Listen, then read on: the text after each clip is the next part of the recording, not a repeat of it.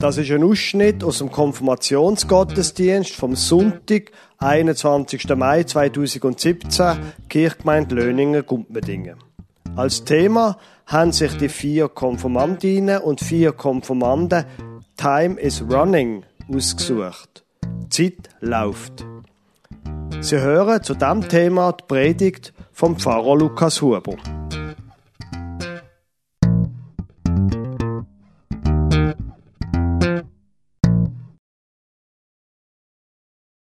Passend zum Thema Zeit haben wir in der Stadt eine Umfrage gemacht, was Menschen zum Thema Zeit sagen. Was bedeutet das Thema Zeit für Sie? Zeit ist Leben, weil Leben ist Lebenszeit. Und äh, wie planen Sie Ihre Zeit?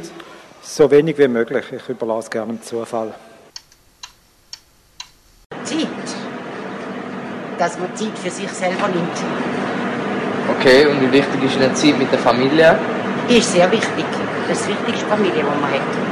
Okay, und äh, wie planen Sie Ihre Zeit?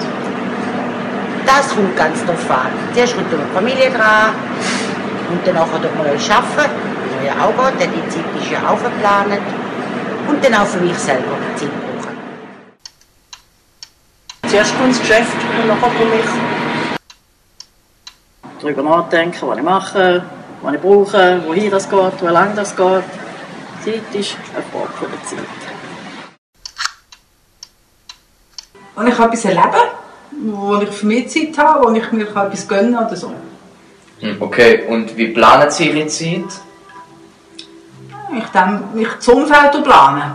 So, dass ich schaue, dass ich äh, ein bisschen viel kann zusammen einen Tag und am anderen Tag für mich Freiraum habe.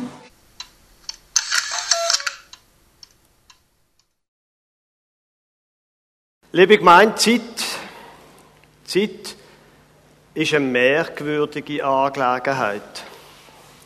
Es ist eine komische Sache um die Zeit, weil es ist eine Erfahrung, die wir alle machen, dass wir alle Uhren haben und die sagen, jede Sekunde ist so und so lang und gleichzeitig ist unsere Erfahrung, es dauert nicht alles gleich lang. Eine langweilige Mathestunde im Vergleich zu einer spannenden Episode von Game of Thrones. Oder so, wenn man auf den Bescheid muss warten, ob man jetzt eine Lehrstelle hat. Nicht wahr? Und dann auf der anderen Seite irgendein Champions League Final. Die Zeit verläuft unterschiedlich schnell. Wenn man im Stress ist im Volk und will schnell zahlen und muss anstehen, auf der einen Seite und auf der anderen Seite kommt die Mutter dann rein und sagt, hey, wie lange hast jetzt du schon Minecraft gespielt oder LOL, sind drei Stunden schon. Die Zeit vergeht unterschiedlich schnell. Aber es ist ja nicht nur das quasi auf der Horizontalen, was die Zeit merkwürdig macht. Es ist ja quasi auch in der Vertikalen. Es gibt super Zeiten und dann gibt es auch ganz schwierige Zeiten. Zeit zum Beispiel auf einer Party, verglichen mit der Zeit auf dem Zahnarztstuhl.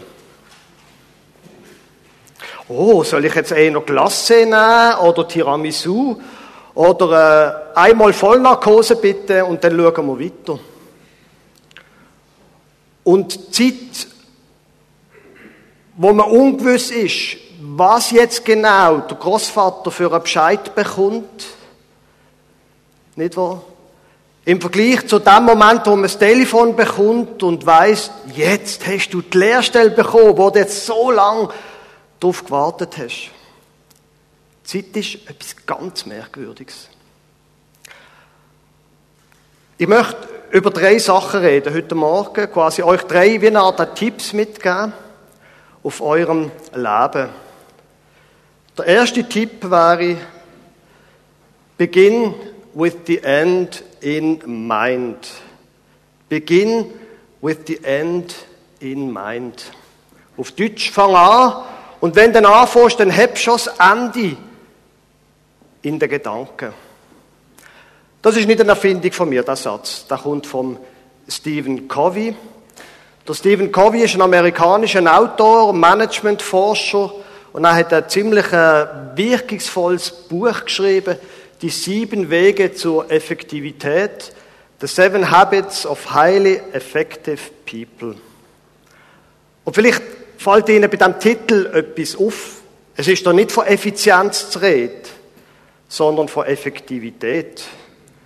Der Stephen Covey sagt nämlich, man kann sehr, sehr effizient schaffen. Man kann sehr, sehr effizient das Falsche machen. Und darum sagt er, Effektivität heißt, sich zuerst einmal überlegen, was ist eigentlich wichtig und was ist richtig.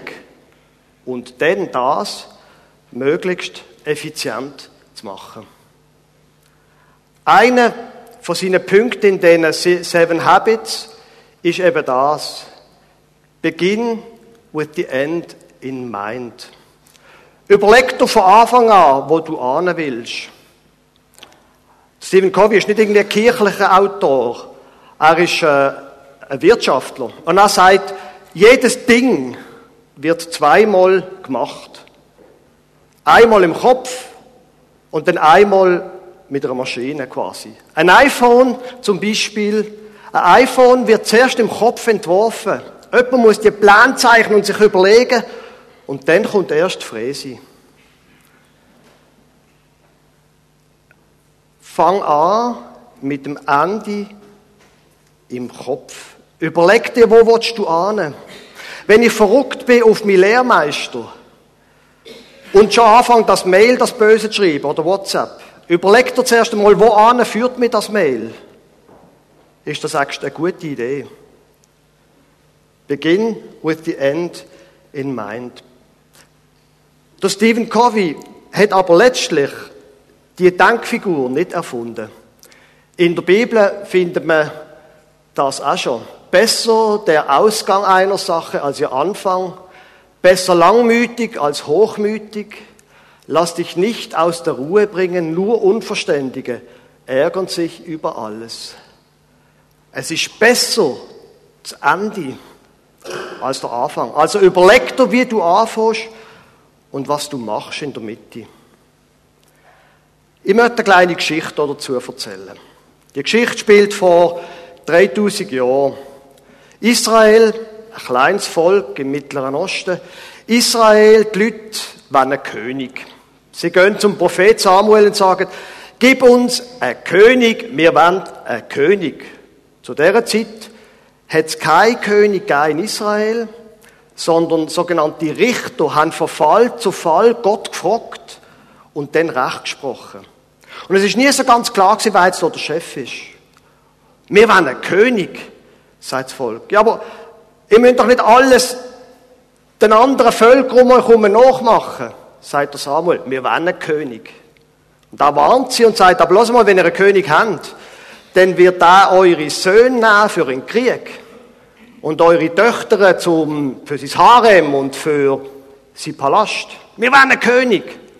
Also tut der Samuel einen König salben.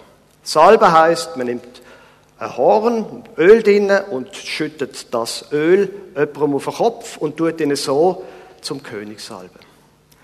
Der Saul ist ein großer, starker Mann Er ist attraktiv gewesen, heißt es übrigens in der Bibel. Und da ist der erste König von Israel geworden. Der Samuel sagt, leg mal, es ist Kriegszeit, wart sieben Tage, ruft die Leute zusammen, wart sieben Tage, wir bringen ein Opfer, bitte Gott um seinen Schutz und dann ziehst du in den Krieg. Der Saul wartet, ein Tag, zwei Tage, drei Tage, vier Tage, fünf Tage, sechs, sieben Tage und dann fangen langsam die Leute, seine Soldaten an zu desertieren, haben Angst und gehen und er sagt, nein, wartet, wartet, wartet und irgendwann am siebten Tag hält er das nicht mehr aus und sagt, hey, ich bin König, was soll das, auf das Samuel warten? Ich bin selber groß, bringt mir das Stier und bringt das Opfer dar. Am Abend von dem siebten Tag kommt der Samuel und wenn er sieht, was passiert ist, sagt er, du Saul, weißt du was, jetzt hast du gerade einen tödlichen Fehler gemacht. Dass du findest, du siehst der Größte, hätte ich nicht gemacht. Gott wird einen anderen zum neuen König salben. Du wirst schon sehen. Und tatsächlich, einige Zeit drauf, geht der Samuel und salbt einen neuen Mann zum König, der David. Der ist nicht groß und stark gesehen, sondern noch jung und klein, etwa so alt wie er. Und der Saul spürt, da ist etwas am Gehen und bekommt Angst. Und seine Angstzustände werden immer schlimmer. Er wird aggressiv, gewalttätig und der Hof versucht irgendetwas zu machen, um ihn zu beruhigen. Und sie denken, Musik könnte helfen. Und sie suchen jemanden, der beruhigende Musik spielen kann. Hafen, damals hat es noch keine Gitarren und E-Pianos gegeben. Ja, und sie finden so einen, der beruhigende Musik spielen kann. David heißt er. Und er spielt dort Musik, aber der Saul in seiner Angst spürt, das kommt nicht gut. Und einmal, wo er wieder einmal Angst hat und der David spielt, wird er so wütig innerlich, dass er sich Speer nimmt und auf den David wirft. Da ist zwar nicht so groß und stark, aber klein und flink und weicht aus und flüchtet. Und das ist die Zeit, wo dann angefangen hat, wo der David auf der Flucht ist, mit ein paar Leuten, einer Handvoll oder ein paar hundert, und der Saul, der Saul zieht von Ort zu Ort auf der Suche nach dem David, um seine Konkurrent zu töten. Und dann einmal, an einem Tag, hört der David wieder, er ist, der Saul, wieder auf dem Weg, 3000 Leute nimmt er mit. Und ich mit meinen paar Leuten. Und er geht mal auskundschaften, wo der Saul sick und sieht dort im Tal auf der anderen Seite, lagert er mit seinem ganzen Heer, mit dem Abner, mit dem Heerführer, das volle Programm. Er schaut dort runter, auf den Heerhaufen, der empfindlich gesinnt ist, und sagt zu zwei von seinen Leuten, hey, hat einer von euch Mut? Komm, wir gehen mal dort rüber, schauen heute Nacht. Und der eine, der Abishai, sagt, okay, mit dir komme ich schon mit. Der David ist ein, ein ziemlich ein mutiger Kerl. Kennen Sie die Geschichte vom David und vom Goliath? Das ist der David. Und dann, wo die Nacht kommt, dann, wir lesen uns das einmal. Als es dunkel geworden war, schlichen die beiden ins Lager und drangen an den schlafenden Männern und an Abner vorbei bis zu Saul vor. Der König lag in tiefem Schlaf. In der Nähe seines Kopfes steckte sein Speer in der Erde. Abishai, eben sie Freund, flüsterte David zu, Heute hat Gott dir deinen Feind ausgeliefert. Ich durchbohre ihn mit seinem eigenen Speer und spieße ihn an den Boden. Ein einziger Stoß genügt. David, du musst nicht einmal den Finger rühren. Ich mach's für dich. Jetzt ist der Moment. Jetzt ist der Moment, wo du alles kannst, der ganze Irrsinn kannst aufhören. Du bist doch gesalbt, David. Mach dein Wahnsinn ein Ende. Was für eine Geschichte. Aber David wehrte ab. Vergreif dich nicht an ihm. Wer die Hand ausstreckt gegen den gesalbten König des Herrn, wird der Strafe nicht entgehen. So gewiss der Herr lebt, er selbst wird ihm das Ende bereiten. Er kann ihn eines natürlichen Todes sterben oder in der Schlacht umkommen lassen. Der Herr bewahre mich davor, dass ich Hand an seinen gesalbten König lege. Nimm jetzt den Speer dort neben seinem Kopf und seine Wasserflasche und dann weg von hier. Und so machen sie es. Und wo sie draußen sind, im Morgengrauen, auf der anderen Seite vom Tal, fährt der David an verschreien und sagt, Saul, Saul! Und der verwacht. Saul, warum verfolgst du mich? Was habe ich dir angetan? Schau mal da, die Speer, schau mal da, deine Wasserflasche, die Wasserkrug. Ich hätte dich heute können töten, ich habe es nicht gemacht. Warum jagst du mir nach? Und der Saul, überwältigt von der Tatsache, sagt, du hast recht. Männer, wir gehen heim. Begin with the end in mind. Überleg dir, wo soll es anführen? Die, die die Bibel kennen, wissen, wie die Geschichte weitergegangen ist. Der Saul verliert tatsächlich dann einmal eine Schlacht, wird getötet und der David wird an seiner Stelle König. Der David wird der größte König, wo Israel je hat. Und er dehnt die Fläche, das Königreich aus, so groß wie Israel seitdem nie mehr geworden ist. Fang an mit dem Ende im Sinn. Besser der Ausgang einer Sache als ihr Anfang, besser langmütig als hochmütig. Ein zweiter Punkt zum Thema Zeit. Zeit geht zu Ende. Und was denn? Ich habe auf euer äh, Programmheft eine Sanduhr draufgedruckt. Und da hat es auch quasi Sanduhren. Und so eine Sanduhr ist ja eigentlich noch eine relativ äh, bedrückende Sache. Irgendwann geht unsere Zeit zu Ende. Irgendwann ist mein Leben auch zu Ende.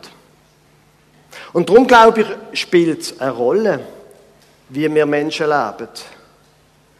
Es spielt eine Rolle, was du mit deiner Zeit machst, was ich mit meiner Zeit mache. Es ist eine merkwürdige Sache. Wenn du zum Beispiel dein Velo zur Schrott fährst, oder das Töffel oder das Auto, gehen wir mal davon aus, du verletzt dich nicht. Wenn du dein Auto zur Schrott fährst, dann kaufst du einfach ein neues, hast vielleicht Schulden, aber die drehst du ab. Dann kaufst du ein neues. Wenn du das Portemonnaie verlierst, dann gehst du halt alle Ausweise neu machen. Aber die Zeit, die du verbracht hast, die wird nie mehr zurückkommen. Es spielt eine Rolle, was wir tun. In der kirchlichen Tradition, da gibt es noch etwas, wo vielen Menschen recht unangenehm ist. Ich rede trotzdem drüber. Und zwar, wenn die Bibel recht hat, dann wird am Ende von unserem Leben der Moment kommen, wo Gott uns fragt, was hast du eigentlich mit deinem Leben gemacht? Sag einmal, wie hast du dein Leben verbracht? Und das ist bei vielen Menschen nicht sehr populär, gebe ich zu. Die einen sagen, ja, aber Moment, rasch. Wenn am Ende vom Leben dann Gott fragt, was hast du mit deinem Leben gemacht? Das würde ja heißen, es gibt ein Leben nach dem Tod.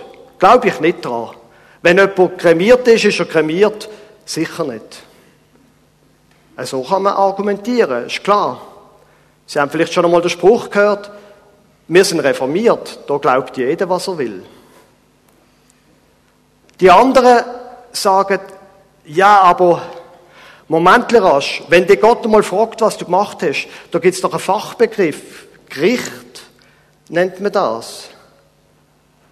Mit dem Gericht hat doch die Kirche jahrhundertelang den Menschen Angst gemacht. Und da befürchte ich, das stimmt.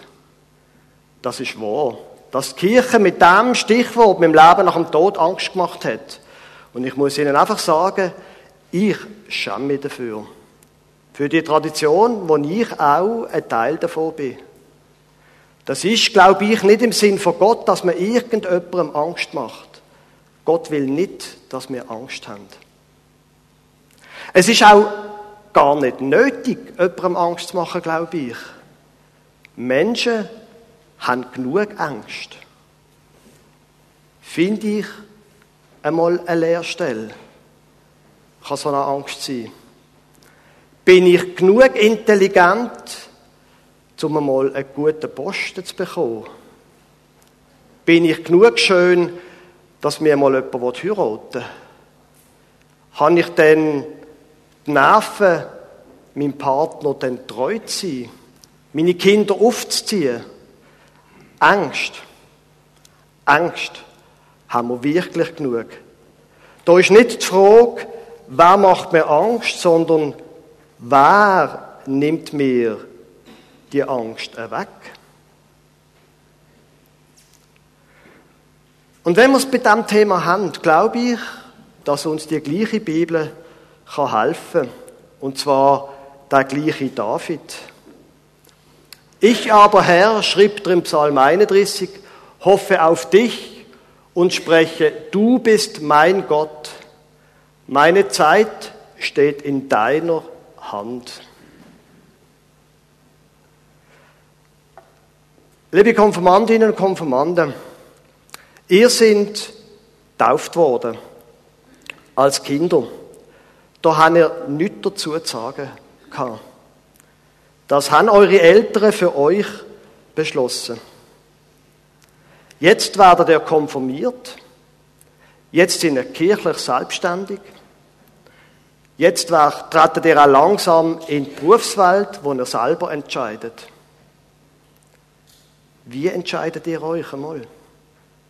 Sagt ihr, ich bin selber groß, ich bin der Chef von meinem Leben, ich weiß selber, was gut ist, ich, ich, ich? Oder habt ihr den Mut zum sagen, da gibt es noch einen größeren über mir? Ich habe schon die Verantwortung von meinem Leben, aber ich bin nicht der Chef. Da gibt es noch einen über mir und meine Zeit, die habe ich von ihm bekommen. Meine Zeit steht in seiner Hand und auf da vertraue ich, dass ich auch dort angehe, wenn meine Zeit einmal zu Ende ist. Ihm habe ich alles zu verdanken. Du kannst es so machen oder so. Das ist deine Freiheit. Mir Rot an euch wäre, lehret diesen Satz, wir haben es vorher im Lied schon gesungen, lehret den gut auswendig. Meine Zeit steht in deiner Hand. Das wird dir gut tun. Ein letzter Punkt. Es spielt eine Rolle, was du glaubst und wie du deine Zeit verbringst. Und ich glaube, es spielt auch eine Rolle, speziell in der Situation, dass wir nicht können beweisen das, was wir glauben, der Gott. Wir sehen ihn nicht. Das macht es speziell schwierig, zu glauben, dass einer über einem steht und dass unsere Zeit geschenkt ist. Und darum als Abschluss die Pascalsche Wette. Wenn wer von Ihnen schon mal von der gehört hat, die bezieht sich auf den Blaise Pascal, der ein Mathematiker war im 17. Jahrhundert. Ähm, ein sehr wichtiger Mann damals ist äh, Mathematik, Physik und Chemie noch nicht getrennt sondern eine Wissenschaft. Und er hat sich ganz dem verschrieben. Und falls Sie jemals ähm, Wetterprognosen gehört haben und gehört haben von Druck und Hektopascal, das ist der Pascal. Und der Blaise Pascal ist nicht nur ein Mathematiker gewesen, sondern er ist auch ein überzeugter Christenmensch gewesen. Und er hat darum mit vielen Menschen, die gesagt haben, also Gott kann ich nicht glauben, Ewigkeit kann ich nicht glauben, alles Humbug, hat er gesagt, okay, und er ist das Problem quasi mal mathematisch angegangen. Nach Wahrscheinlichkeitsrechnung oder so, so ein bisschen in die Richtung. Und er hat gesagt, komm, wir machen einmal ein Wett. Wir machen ein Wett und dann schauen wir, wer gewinnt und wer verliert. Und er hat gesagt, schaut, es gibt grundsätzlich vier Möglichkeiten. Und jetzt gehen wir die mal durch und dann schauen wir, wer gewinnt und wer verliert. Gehen wir einmal davon aus, Du glaubst an Gott. Und dann gehen wir mal davon aus, am Ende von deinem Leben, von deinem Leben merkst du, der Gott gibt's. Dann hast du den Jackpot gewonnen. 37 Millionen sind ja letzte Woche weggegangen. Wenn du glaubst und der Gott gibt's, ganz klar, du hast gewonnen. Möglichkeit zwei. Du glaubst, aber der Gott merkst du am Ende von deinem Leben, gibt es nicht, dann hast du auch nicht gewonnen. Was hast du verloren? Nichts. Das Einzige, was du gemacht hast, ist, du hast ein sinnvolles Leben verbracht. Hast dich zum Beispiel an die zehn Gebote gehalten, hast dich, du hast aber nichts verloren. Gewonnen hast du auch nicht. Gut, sagt er, dann gehen wir die dritte Variante durch. Von diesen vier. Gehen wir die dritte Variante durch. Du glaubst nicht an Gott. Und am Schluss vom Leben merkst du, es gibt ihn doch, ja, dann hast du ein Problem. Oder die vierte Variante, du glaubst nicht an Gott und es gibt ihn auch nicht, dann hast du zwar nicht gewonnen, aber verloren hast du auch etwas, nämlich ein Leben heute. Also sagt der Blaise Pascal, einfach einmal zu glauben, dass es da Gott gibt und natürlich, die Pascalsche Wette ist umstritten, ist mir alles klar. Aber er sagt, wenn du einfach mal davon ausgehst, das gilt da mit dem Gott, du kannst nur gewinnen. Im schlimmsten Fall hast du nichts verloren. Und darum glaube ich, und das würde ich euch mitgeben in eure Zukunft, darum glaube ich, es lohnt sich, anzugehen und zu sagen, ich glaube daran, dass über mir einer steht und ich glaube daran, was der David sagt, ich aber Herr hoffe auf dich und spreche, du bist mein Gott, meine Zeit steht in deiner Hand. Amen.